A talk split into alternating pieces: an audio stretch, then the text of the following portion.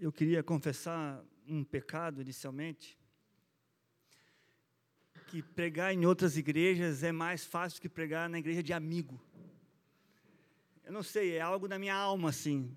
E principalmente nesta casa, onde eu considero muitos pregadores, Bruno e aí Arthur, como homens que me encorajam, me inspiram. Aí a gente ora, jejua mais na semana para poder não desonrar vocês, vocês manterem a mesma linha de, provisão divina. Então, caso diminua, orem por mim, coloquem na conta de Jesus aí. Seja misericordioso, manda um elogio meu para o Arthur, fala, oh, teu amigo foi legal, enfim. Brincadeiras à parte, eu amo muito vocês, acompanho a história de vocês desde lá da, daquele bairro outro lá, que eu não lembro o nome. Mas eu queria muito ter estado antes ainda, no porão, as histórias. Eu amo histórias de igreja. Não só a história do pastor da igreja, que é o que geralmente mais a gente ouve, mais a gente lê por aí, ou ouve por aí. Mas a história de uma igreja em si, o que ocorre, o que não ocorre, o que deveria ocorrer, é lindo. Eu gosto de falar que eu amo o chão da igreja. A gente usa o termo chão de fábrica, aquele povão que está lá ralando. Eu gosto do chão da igreja.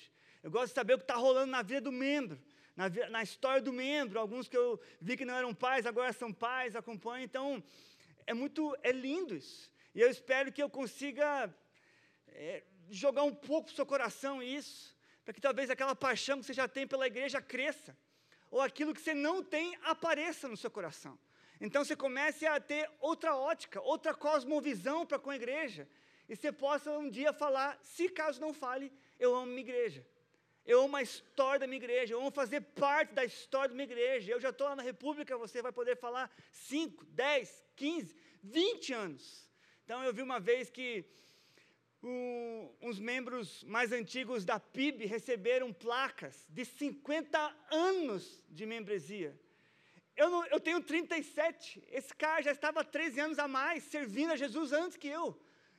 Talvez se ele, se, se ele se converteu ou não na PIB. E eu falo, nossa, eu queria um dia entregar uma placa de 50 anos para alguém que é membro da nossa igreja, que está servindo ali, que eu vi nascer o filho, vi, fiz o casamento, talvez, enterrei o outro, que talvez não era muito crente. Enfim, então, sabe, fazer parte da história da igreja. E se você está aqui hoje, seja você visitante ou não, eu vi que tem alguns, como foi mencionado, você hoje compõe uma parte da história da Igreja República em Curitiba. Então, essa pregação, ela partiu de um dia, ano passado, quando nós estávamos no aniversário da Igreja Comum de um ano, e em um momento de adoração lá, foi naquele dia ainda que o Arthur e a Marô chegaram oh, nós estamos grávidos. E nós, ele falou, mas não pode falar. Eu falei, pô, mas eu estou na minha igreja, na minha casa, não posso me alegrar contigo. Daí nos contemos ali. E teve a pregação, Arthur nos ministrou, mas depois, se eu não me engano, erro, antes, antes da pregação, no tempo do louvor, ele veio, entregou uma palavra para mim, e de repente algo no meu coração veio e eu acredito ter entregado algo para ele, que é mais fácil a dele estar certo do que a minha vocês sabem. E eu lembro de uma frase que o Senhor me impulsionou a falar para ele: A república é necessária. Aí ele ficou impactado assim, e eu fiquei feliz por ter impactado. E ele falou: Como assim? Eu falei, cara, eu sinto no meu coração que a república é necessária para Curitiba. Talvez você não saiba isso, mas talvez os teus membros não saibam disso. Os futuros pastores de vocês não saibam disso mas a república em Curitiba é necessária.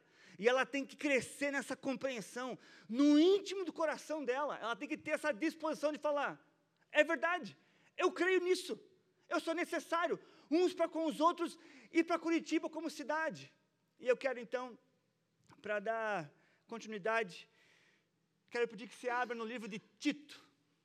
Ah, eu pensei em fazer essa brincadeira aqui já também, quando estava em casa livro de Tito, e talvez saindo um pouco do que é costumeiro, eu venho te convidar a fazermos uma leitura do livro inteiro.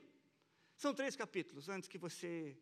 E eu quero te prover, talvez, o teu devocional da semana, que talvez você não tenha feito. Ou do ano, talvez nenhum livro você da Bíblia leu ainda. Fique tranquilo, não há julgamentos, mas eu, como amo eu vou te prover a leitura de um livro inteiro da Bíblia antes do primeiro trimestre terminar. Eu estou lendo na versão NVI. Eu sei que é costume de vocês ler outra, mas não vai fugir muito. Paulo, servo de Deus e apóstolo de Jesus Cristo, para levar os eleitos de Deus à fé e ao conhecimento da verdade que conduz à piedade. Fé e conhecimento que se fundamentam na esperança da vida eterna, a qual o Deus que não mente prometeu antes dos tempos eternos. No devido tempo, ele trouxe à luz a sua palavra por meio da pregação a mim confiada por ordem de Deus, nosso Salvador. A Tito, meu verdadeiro filho e nossa fé comum, graça e paz da parte de Deus Pai e de Cristo Jesus, nosso Salvador. A razão de tê-lo deixado em Creta foi para que você pusesse em ordem o que ainda faltava e constituísse presbíteros em cada cidade, como eu o instruí. É preciso que o presbítero seja irrepreensível, marido de uma só mulher e tenha filhos crentes que não sejam acusados de libertinagem ou de insubmissão por ser encarregado da obra de Deus, é necessário que o bispo seja irrepreensível, não orgulhoso, não briguento, não apegado ao vinho, não violento, nem ávido por lucro desonesto. Ao contrário, é preciso que ele seja hospitaleiro, amigo do bem, sensato, justo, consagrado, tenha domínio próprio e apegue-se firmemente à mensagem fiel, da maneira como foi ensinada, para que seja capaz de encorajar outros pela sã doutrina e de refutar os que se opõem a ela pois há muitos insubordinados que não passam de faladores e enganadores, especialmente os do grupo da circuncisão. É necessário que eles sejam silenciados, pois estão arruinando famílias inteiras, ensinando coisas que não devem, e tudo por ganância. Um dos seus próprios profetas chegou a dizer: cretenses, sempre mentirosos, feras malignas, glutões preguiçosos. Tal testemunho é verdadeiro. Portanto, repreenda-os severamente para que sejam sadios na fé e não deem atenção a lendas judaicas, nem a mandamentos de homens que rejeitam a verdade. Para os puros, todas as coisas são puras, mas para os impuros e descrentes, nada é puro. De fato, tanto a mente como a consciência deles estão corrompidas. Eles afirmam que conhecem a Deus, mas por seus atos o negam, são detestáveis, desobedientes e desqualificados para qualquer boa obra. Você porém fale o que está de acordo com a sã doutrina. Ensine os homens mais velhos a serem moderados, dignos de respeito, sensatos e sadios na fé, no amor e na perseverança. Semelhantemente, ensine as mulheres mais velhas a serem reverentes na sua maneira de viver, a não serem caluniadoras, nem escravizadas a muito vinho, mas a serem capazes de ensinar o que é bom. Assim poderão orientar as mais jovens a amarem seus maridos e seus filhos, a serem prudentes e puras, a estarem ocupados em casa e a serem bondosas e sujeitos a seus maridos, a fim de que a palavra de Deus não seja difamada. Da mesma maneira, encoraje os jovens a serem prudentes. Em tudo, seja você mesmo um exemplo para eles, fazendo boas obras. Em seu ensino, mostre integridade e seriedade Use linguagem sadia contra a qual nada se possa dizer, para que aqueles que se opõem a você fiquem envergonhados por não poderem falar mal de nós.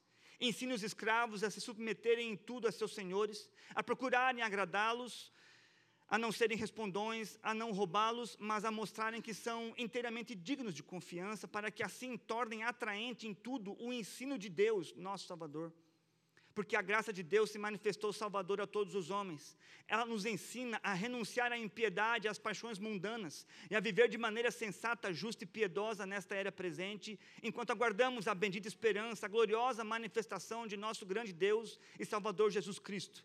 Ele se entregou por nós a fim de nos remir de toda maldade, purificar para si mesmo um povo particularmente seu, dedicado à prática de boas obras. É isso que você deve ensinar, exortando-os, repreendendo-os com toda autoridade, ninguém o despreze. Lembre a todos que se sujeitem aos, aos, governantes e às autoridades, sejam obedientes, estejam sempre prontos fazer, a fazer tudo o que é bom, não caluniem ninguém, sejam pacíficos, amáveis e mostrem sempre verdadeira mansidão para com todos os homens. Houve tempo em que nós também éramos insensatos, desobedientes, vivíamos enganados e escravizados por toda espécie de de paixões e prazeres. Vivíamos na maldade e na inveja, sendo detestáveis e odiando uns aos outros. Mas, quando da parte de Deus, nosso Salvador, se manifestaram a bondade, o amor pelos homens, não por causa de atos de justiça por nós praticados, mas devido à Sua misericórdia, Ele nos salvou pelo lavar regenerador e renovador do Espírito Santo, que Ele derramou sobre nós generosamente por meio de Jesus Cristo, nosso Salvador. Ele o fez a fim de que, justificados por Sua graça, nos tornemos seus herdeiros, tendo a esperança da vida eterna. Fiel é esta palavra. E quero que você afirme categoricamente essas coisas para que os que creem em Deus se empenhem na prática de boas obras. Tais coisas são excelentes e úteis aos homens. Evite, porém, as controvérsias tolas, genealogias, discussões e contendas a respeito da lei, porque essas coisas são inúteis e sem valor. Quanto àquele que provoca divisões, advirta-o uma primeira e uma segunda vez. Depois disso, rejeite-o você sabe que tal pessoa se perverteu e está em pecado por si mesma, está condenada. Quando eu, quando eu lhe enviar Artemas ou Tíquico, faço possível para vir ao meu encontro em Nicópolis, pois decidi passar, ali, passar o inverno ali. Providencie tudo o que for necessário para a viagem de Zenas, usurista, e de Apolo, de modo que nada lhes falte. Quanto aos nossos, que aprendam a dedicar-se à prática de boas obras, a fim de que supram as necessidades diárias e não sejam improdutivos. Todos os que estão comigo enviam-lhe saudações, saudações àqueles que nos amam na fé. A graça seja com todos vocês. Três capítulos da Bíblia. Sim, é bastante coisa. Geralmente, em uma pregação, a gente resume e explica mas eu achei necessário e eu vou contar por quê. Aqui nós temos a história de uma igreja. Tito, nesse momento, se torna um bispo da ilha de Creta, com três igrejas lá, e ele fala: forme presbíteros. Mas você, como bispo, se ligue, não é à toa que ele dá mais atenção à, à postura de bispo ali do que a de, a de presbítero. Em presbítero, nós vemos mais atenção dada em Timóteo. Então, em um mundo que nega Jesus, seu evangelho e sua comunidade, nós, como essa comunidade deve se portar, como a igreja de Jesus deve se portar. Foi-me dada a incumbência de pregar sobre os textos recíprocos uns aos outros, e eu o farei. Mas antes eu quero falar sobre isso, a comunidade necessária, a república como igreja necessária a história de uma igreja tendo uma consciência de ser necessária ao outro. Porque o que mais desfalca uma igreja é quando um membro ele não lembra, não aprende, não aceita que ele é indispensável na vida daquele que está do seu lado agora. Você é muito necessário, mais do que você pensa, mais do que você gostaria, talvez. Então, quando nós falamos como nós, como igreja, devemos viver e como esta igreja estava vivendo. E aqui nós estamos vendo, e às vezes nós se perdemos na leitura da Bíblia e não paramos para meditar nela e só ficamos com o que está descrito ali. Mas isso aqui é uma resposta ao que estava acontecendo lá. Então presta atenção. O que estava acontecendo lá? Nós tínhamos o formador de pastor, Paulo, mandando para Tito, seu menino, e esse cara ele tinha que aprender a formar presbíteros com aquele ensino que ele já tinha recebido, porque ele em si já era um bispo naquele momento. Ele estava formando nova li liderança para aquela igreja, porque existia homens e mulheres que estavam invadindo casas. E aqui eu posso é, trazer para nós, é PG, né? Estavam invadindo PGs e de forma dissimulada estavam desfazendo a boa doutrina que estava ocorrendo lá. E havia pessoas naquela igreja, naquele chão de igreja, que eram detestáveis, desobedientes e submissas. E ele fala: tome cuidado com esses também. Então a gente lê às vezes esquecendo o que estava acontecendo lá. E essa é uma carta reativa ao que estava acontecendo para que ele pastoreasse. É uma carta pastoral, falando: volte lá, você vai voltar lá, e você vai arrumar o que está errado. Porque eu te formei para isso. Porque você é necessário para eles. Volte e faça. Mas no segundo capítulo as coisas ficam aparentemente mais bonitas, quando se fala as mulheres mais, mais velhas cuidam das mais novas. É lindo pensar nisso. Agora pensa por que, que tem esse ensino? O desastre, o faroeste que estava ocorrendo. Estavam se degladiando praticamente. Mulheres com mau exemplo, homens com mau exemplo, ele fala: você Não é tipo homens mais velhos, é você ajude os homens mais velhos, para que eles possam também, semelhante às mulheres com as mais novas, ajudar os homens mais novos. Pensa no desastre que estava ocorrendo. E depois ele fala, bem no centro da carta, e é lindo, a gente sempre usa mais esse texto para pregar sobre a graça de, de, Deus foi manifestada e ela nos ajuda a repudiar, a vencermos o pecado no dia de hoje. É o evangelho puro ali, está ali. Mas depois ele fala, não se esqueçam, capítulo 3, da onde vocês vieram. Vocês eram escravizados, nós éramos, nós éramos desviados. Ele fala vários textos no, no passado para que nós não esqueçamos que na história de uma igreja, na nossa história, nós éramos algo no passado e nós só estamos vivendo algo no presente por causa do que a graça fez no nosso coração. O problema é nós esquecermos isso. Eu nunca me esqueço, eu devo ter contado essa história talvez na última vez que eu vim pregar. Cabo Ademir, o nome dele. Eu servi o exército durante quatro anos em Joinville. Eu lembro que estavam então num acampamento, num treinamento. Estávamos há vários dias já nós tínhamos andado 96 quilômetros em uma semana, equipado. Incrível, maravilhoso. Amava fazer isso, isso é, isso é verdade. Eu lembro um dia então que eu estava numa toca, um treinamento, explicar aqui seria difícil, numa toca, e nós estávamos cuidando de uma metralhadora gigante chamada MAG, e de repente o cabo Ademir olhou para mim e falou: Apolo, meu nome é Heron Apolo Vieira, então meu nome de guerra era Apolo. Apolo, conta a tua história para mim. Eu contei, Falei para ele que meus pais eram evangélicos, nasci na Assembleia de Deus, tudo tal. Falei, falei, falei, e eu fumando cigarro. Contando, não, amo muito a igreja, poxa, mó massa, incrível, tá ligado? E, nossa, amo, eu, eu fazia parte da sede, aquilo, papá, dele contando, ele olhando, ele falou, tá. Ele pegou o cigarro, ele era o meu cabo, eu era soldado, então ele, de certa forma, podia. Pegou o cigarro, fez assim, e falou, agora você vai ouvir o evangelho. Na hora eu não falei que coisa é essa, eu falei que, né, é essa. Daí ele era mais forte que eu, e eu era mais forte também naquele tempo. E ele falou: Você não tem vergonha, não? Teu pai é crente, moleque. Daí ele falou: Nós vamos ler a Bíblia agora. Daí ele tirou.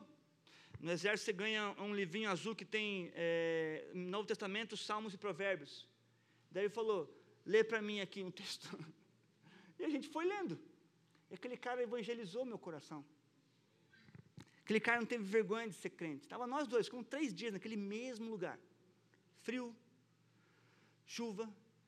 E daí eu tinha bebida também, eu bebia, fumava cigarro, e isso não importava para ele. E ele não sabe o que ele foi para mim. Ele foi necessário na minha vida. Porque o Cabo Ademir faz parte da minha história.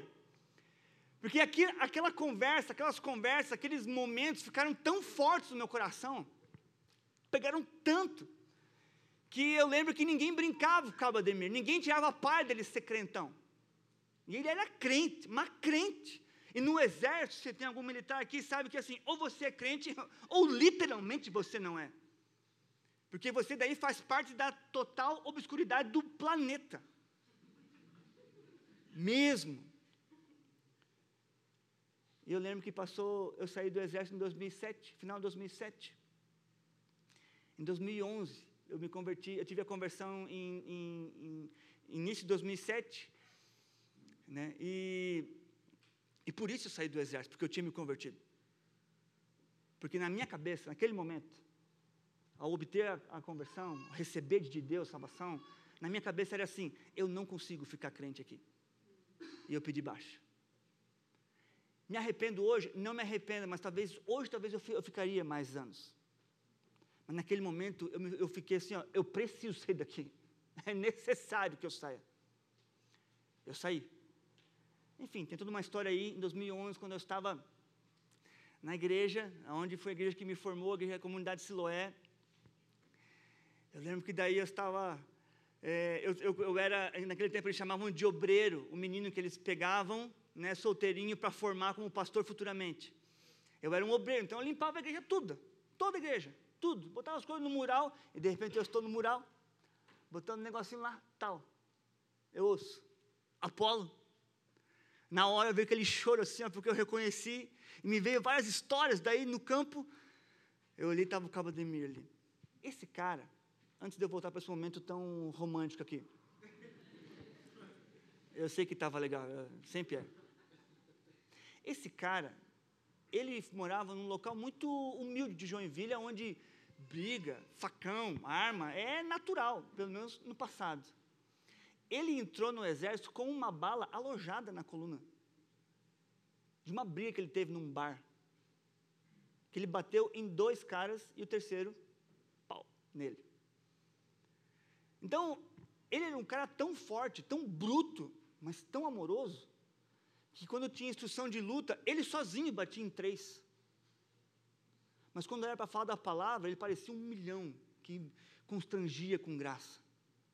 Eu lembro da voz dele, ele falando, Apolo. Eu olhei, eu segurando a lágrima assim, dele chorando já. Ah. Ele falou, deu certo. Minha oração foi respondida por você. Ele falou, eu orei todos os anos, quando você saiu do exército. Eu intercedi, minha, aí veio a esposa dele e falou, Apolo, é você.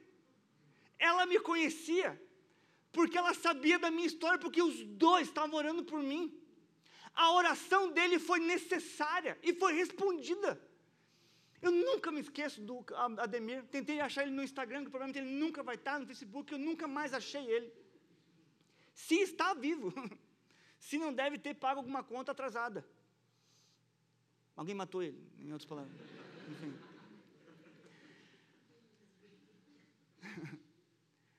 ele foi necessário na minha história. Ele foi necessário. Ele foi o cara aqui que talvez ele foi, esse, ele foi impetuoso, ele foi o cara mais velho que cuidou do cara mais novo, ele foi o cara que da mesma maneira me encorajou a ser prudente, porque ele era um exemplo para mim. Retornando, capítulo 1, capítulo 2, capítulo 3, vem então descendo a lenha na gente, falando, cara, olha o que vocês eram. Vocês esqueceram de onde vocês vieram? Vocês esqueceram o que os tornei? Né? Jesus falando para nós: vocês viviam na maldade, vocês eram enganadores e eram enganados, escravizados por toda espécie de paixão, prazer. Esses eram vocês. E no chão da igreja hoje, ainda tem gente assim. É inevitável que tenha gente assim. O problema não é ter gente assim, o problema é aqueles que deveriam se sentir necessário para a restauração do outro não estão despertos. Não estão se sentindo necessários na vida do outro. A gente tem orado para que na comum venham alguns homens com cabelo branco. Nós não temos. Isso é terrível. Porque nós precisamos de homens mais velhos. Porque às vezes eu mesmo com 37, uma década de pastor, eu vou tentar falar com alguns caras, eles eles acham que não vale o tempo da vida pastoral, só o tempo da idade. Aí eu tenho tenho que tirar do bolso aquilo que eu não gosto de usar e falar da carteira. Fala, mano, sou teu pastor? Você está maluco? Coloca no teu lugar, rapaz. Sou teu amigo, sou, mas sou teu pastor também. Então te arruma. Aí nessas horas ou o cara fica e aceita ou o cara vaza. O que ocorreu várias vezes. Se você percebeu o que provavelmente não foi o dia de perceber, existe um ponto, que é o primeiro de dois, em relação à comunidade necessária. É um absoluto, que a partir dele nós poderemos entender como uma igreja pode se tornar então necessária, uns para os outros e na cidade. O primeiro ponto, que foi descrito em seis versos, em seis momentos, é quando o texto fala nosso Salvador. Está lá no verso, no capítulo 1, verso 3, capítulo 1, verso 4, capítulo 2, verso 10, capítulo 2, verso 13, capítulo 3, verso 4 e 6. Nosso Salvador. Esse é o primeiro e absoluto ponto. Porque quando eu penso numa comunidade, ela tem que lembrar que ela é uma comunidade salva. Ela é uma comunidade que agora ela vive a partir de um Salvador. Ela tem um Salvador para apresentar, ela tem um Salvador para render graças, ela tem um Salvador para lembrar o que ele fez. Ela não está sozinha no mundo. Ela não é um clube, ela ela depende desse Salvador que a salvou. E se todos tiverem essa mentalidade, uma vida nova há de descer sobre a República, se todos lembrarem que vocês são uma comunidade salva. Há um Salvador que norteia a vida de vocês. Há um Salvador que direciona, constrói, aperfeiçoa, auxilia, disciplina a vida de vocês. Só podemos pensar então numa comunidade necessária quando ela aceita, lembra, reconhece que ela é uma comunidade salva. Mas o ponto de hoje mesmo é a comunidade necessária. Porque quando eu penso em uma comunidade necessária, eu penso que as pessoas que vivem nessa comunidade necessária, e hoje aqui a República, elas vivem lá sabendo de sua necessidade de umas para com as outras, para com o um mundo que repudia seu Salvador. É isso que eu penso, quando eu olho para vocês, eu penso, eles sabem que eles são necessários um na vida do outro. Eu não sei o quanto todos vocês se conhecem, eu não sei o quanto vocês já jantaram na casa um do outro, ou o quanto já tiveram que suprir situações um do outro, mas eu sei que vocês têm um coração incrível. Essa comunidade necessária, principalmente a igreja em Creta, liderada por Tito e outros que ele estava formando, que nós conheceremos na eternidade, ela sabe da necessidade de terem líderes irrepreensíveis para os liderar. Eu lembro que quando eu estava em formação ainda, é, é incrível isso. E eu tenho receio de não conseguir fazer isso em nossa igreja também. E eu tenho falado assim, diversas pregações lá, para que eles possam, sabe, assimilar isso. Eu lembro certinho que quando eu era, eu tinha, eu, me eu, tinha, eu tive a conversão com 23 anos e o trabalho pastoral começou ali com 24 a 25, cedo. E eu lembro daí certinho que vários irmãos com muita boa condição em nossa igreja me davam livros e mais livros. Isso era incrível na minha vida. Eu ganhava 400 reais da igreja, era o que ela podia pagar. Eu dava o dízimo, dava oferta, comprava um livro, ajudava minha mãe em casa, e sobrava um dinheiro para talvez um lanche um sábado. Eu ganhava livros e mais livros. Eu ganhava cursos de oratória de caras que tinham condição na igreja. Eles vinham e me davam camisa. Oh, você tem que se vestir melhor, tá muito imundinho isso, coisa, coisa feia. Porque eu era o cara da limpeza, então eu não andava de terno na igreja, não precisava isso, eu andava normal. Eu estava limpando o banheiro quando estava rolando o culto das mulheres, estava limpando a outra sala quando estava rolando o culto dos homens, eu estava fazendo isso. Eles vinham me dar, eu lembro de um curso que eu ganhei chamado Dale Carnegie. Acho que eu, eu se eu pronunciei certo. Era muito caro naquele tempo. Um curso de formação pessoal, de oratória, de liderança pessoal. Eu, e tipo assim, eu nem sabia que existia esse negócio. E quando eu fui fazer o curso, o curso era tipo assim, ó, 5 mil reais. Isso em 2009. Pense. Eu ganhei esse curso. Ganhei vários cursos de, de, de, oratória, de aconselhamento bíblico, de batalha espiritual. Todos os cursos que tinha na igreja, tinha, tinha que pagar, eu ganhava. Vinha algum senhor e falava: Eu quero investir na tua vida eu ganhava. Eu nunca me esqueço nisso. A comunidade se sentia necessária para com a minha vida, sem nós termos esse termo hoje tão enquadrado. Quando eu penso numa comunidade necessária, repito, eu penso que ela sabe da necessidade de terem líderes irrepreensíveis para, para a liderar para cuidar de seu povo e os proteger de homens e mulheres que estão a destruir famílias inteiras, que talvez seja um de vocês, que está tão desviado da fé pura que fica minando às vezes a cabecinha do outro e aqui colando uma conversinha aqui ou no PG e nem sabe que está destruindo o relacionamento das pessoas nas casas. Mas alguém que de forma necessária tem que ir até você e falar: para, mano, para, você está errado. Porque se ninguém fizer, quais são os frutos disso? Desordem, caos, perda da paixão. Nessa comunidade necessária,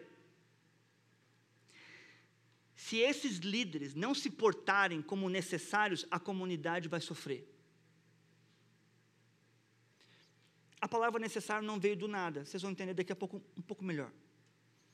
Porque eu tenho como formação pastoral, não essa palavra, mas como formador agora nos líderes de nossa igreja, eu pergunto para eles: você quer ser pastor? Quero. Por quê? Aí eles respondem várias coisas, e não que eu espero que eles falem, ah, porque eu me sinto necessário. Não. Talvez agora eles saibam e vão responder isso. Mas é o que eu espero ouvir deles. Eu, eu posso, e com calma, falar, porque eu conheço um pouco do coração do pastor de vocês. Eu posso falar, ele se sente necessário por vocês. E eu não formo homens lá, eu nem deixo entrar, eu chamo de Projeto Tito um nome que eu mesmo dei, enfim, que é a formação de novos pastores. E eu nem deixo entrar para sentar na mesa e tomar café conosco sábado de manhã, quando eu não percebo isso no cara.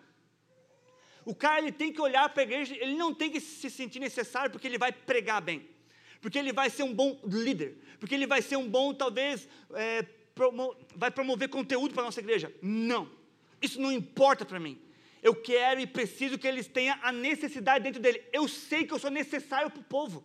Eu sei que eu sou necessário na casa do povo, no casamento do povo, na vida espiritual do povo. Porque se, se esse cara, ele não tiver esse sentimento, esse vácuo dentro dele, ele não é um bom pastor. Ele não vai ser. Por isso que ele nem, nem é trabalhado no coração dele, nem na vida dele. Eu não faço nada com ele. Enquanto ele não fala assim, eu só estou aqui porque há uma vocação divina dada a mim, mas há também um senso de necessidade que eu olho para com vocês e eu quero ajudar vocês, eu me disponho aí na casa de vocês, eu amo visitar pessoas, ver a casa delas.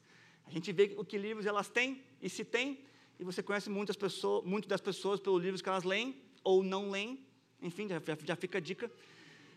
Eu só não roubei alguns lá em cima agora porque é pecado, mas e você vai na casa da pessoa, você pede às vezes para ver o álbum de casamento, para ver como eles eram feios, mas para saber a história deles. Entende? Para saber, cara, de onde você veio? Quem é você? E aí, saber, vai que você foi preso já, e para falar, show, mano, vida que segue. Ou você está escravizado em algum vício, ainda alguma coisa. Não foi uma, não foi duas vezes que nós, ao, ao visitar algumas casas, eu entrei sem querer no quarto, e era para entrar no banheiro, no quarto errado, e tinha drogas ali. Eu fechei a porta. Eu falei, ô oh, boy, vem cá. É teu ou é da, tua, da tua esposa? E não, não tem para onde correr. Ela fala, ah, apareceu. Ah. É meu. Amém, mano? Vamos orar por isso. Vamos te ajudar. Na hora se quebra todo o achismo que ele tem que a igreja não ama ele. Ou pessoas que lutam em sua sexualidade e outras coisas lá. Ei, é eu me sinto necessário estar na vida do cara.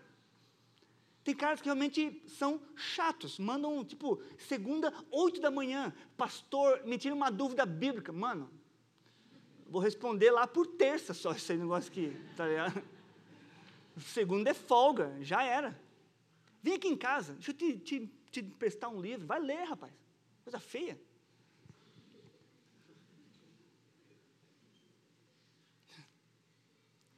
A comunidade necessária, como diz Paulo a Tito, ela tem essa liderança em formação.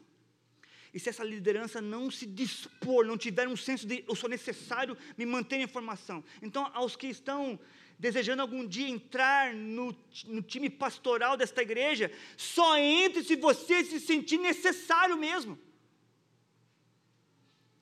Um segundo ponto é que no capítulo 2 eu falo que essa comunidade, a comunidade necessária, ela sabe da necessidade de homens e mulheres mais velhos tomarem a postura e serem exemplos para os mais novos. Se eles não se sentirem necessários, os mais novos não terão a quem imitar, e com isso a história desta igreja corre perigo. E por mais novos, e agora eu posso falar porque eu cheguei aos 37, eu não estou falando, tipo, só quem tem 25 ou 20 anos. Não, estou falando assim, vou inventar aqui, abaixo de 40, todo mundo é novo. Pode ter quantos filhos, pode ter empresa. Você não tem 50, você não tem 60. Você nem viu, uma, você nem enterrou algum amigo ainda.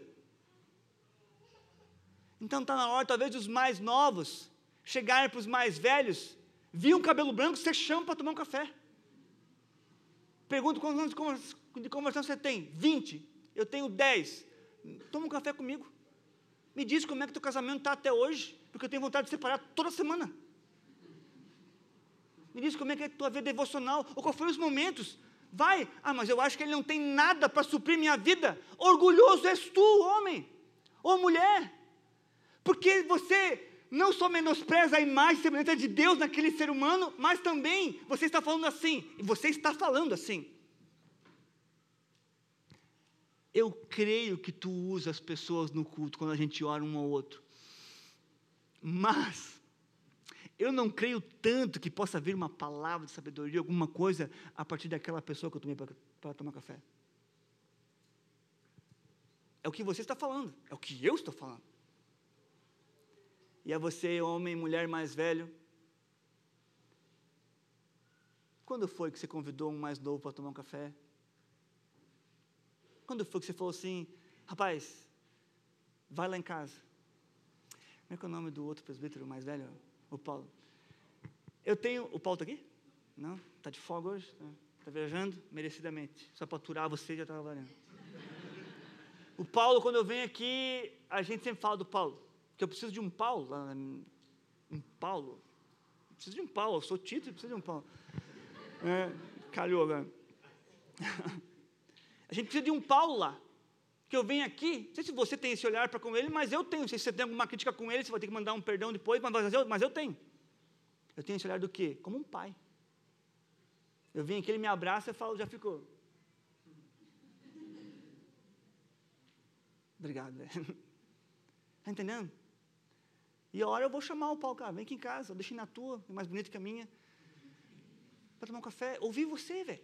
Orar. Oração de gente mais velha, ei, é muito mais gostosa do que gente fala rápido aí, como eu. A comunidade necessária, ela sabe, ela crê que a graça manifesta, apresentada no capítulo 2, lá, lá, lá no final, como mencionei, ela vai agir em outros como já agiu na vida dela. Não é à toa que no capítulo 3, lá no final, ele expõe que, o que nós éramos no passado e ela então irá ser, ser encorajada quanto aos nossos que aprendam a dedicar-se à prática de boas obras, a fim de que supram as necessidades diárias e não sejam produtivos. Ei, quem, quem, quem são os pais dessa igreja? Só para eu saber aqui quem é pai. Levanta a mão. Pai. Pais e mães, ok. Pais é plural, enfim. Os pais se sentem necessários a seus filhos. Confere, Nick? Confere. Só sei o nome dela de cor, enfim. O esposo, ele é e deveria se sentir necessário à sua esposa e a esposa ao esposo. Entende? Porque quando você perdeu o senso de eu sou necessário na vida dele, você já não ama mais aquela pessoa. Você só, você só quer o que ela pode dar para você. Um pastor se sente necessário para a sua igreja quando ele percebe que nada mais faria sentido para a vida dele a não ser pastorear. Isso aqui são cenas da vida real de uma igreja. O se sentir necessário é uma imitação do seu Salvador. Olha só. João 3,7: Não se surpreenda pelo fato de eu ter dito é necessário que você nasça de novo. Jesus falando da palavra necessária. Eu peguei vários textos com a palavra necessário em si.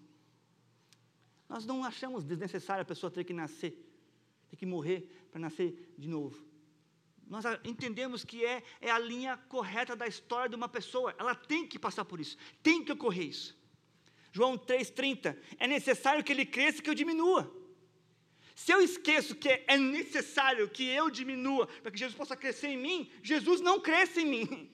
E talvez nós estamos esquecendo da necessidade de nós diminuirmos. Porque é como se fosse um, não é um acordo, é indispensável é necessário. Então, João 4, 24, Deus é espírito e é necessário que os seus adoradores o adorem em espírito e em verdade. É necessário. 1 Coríntios 15, 53, pois é necessário que o, aquilo que é corruptível se revista de incorruptibilidade, e aquilo que é mortal se revista de imortalidade. Atos, fortalecendo os discípulos e encorajando-os a permanecer na fé, dizendo: é necessário que passemos por muitas tribulações para entrarmos no reino de Deus. Eu não só peguei as palavrinhas iguais, mas são textos que falam assim: para que isso ocorra, existe um caminho, e esse caminho é a necessidade. Para que esta igreja desenvolva a vida do uns com os outros, os textos recíprocos, é necessário que você se sinta necessário à vida do outro. Lucas, para concluir, é necessário que o filho do homem seja entregue nas mãos dos homens pecadores, seja crucificado e ressuscite no terceiro dia. Ninguém acha que foi desnecessário isso. Mateus, é necessário que antes o evangelho seja pregado em todas as nações. Se nós sabemos que é necessário, como está a nossa disposição para a pregação do evangelho? É necessário por necessário, quero falar, é absolutamente preciso, é essencial, é indispensável, que não se pode evitar. Porque um dos caminhos da santificação da igreja e do aperfeiçoamento do ambiente de santidade na igreja passa pela lembrança que os textos recíprocos uns aos outros eles são servos da edificação da igreja. Não tem como você fazer ao outro o que você não acha que o outro precisa. Quando pensamos no uns aos outros, pensamos que se eu não tiver o senso de necessidade dentro de mim, de ser necessário ao outro, como o outro receberá do que Jesus quer que eu dê a ele? Eu vou levar para o túmulo? Eu vou enterrar o que eu recebi? Não, eu vou dar porque eu sou necessário na vida dela, na vida dele. Eu tenho que me sentir, eu sou indispensável. Ah, mas você não sabe tanto, quantas pancadas eu tomei quando me dispus a ser necessário na vida do outro.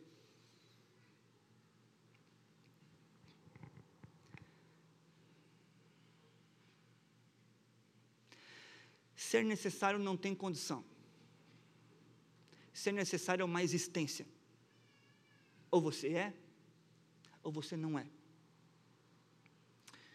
Para concluir, quando foi que a gente perdeu a disposição, a mentalidade, a alegria de sermos necessários na vida do outro?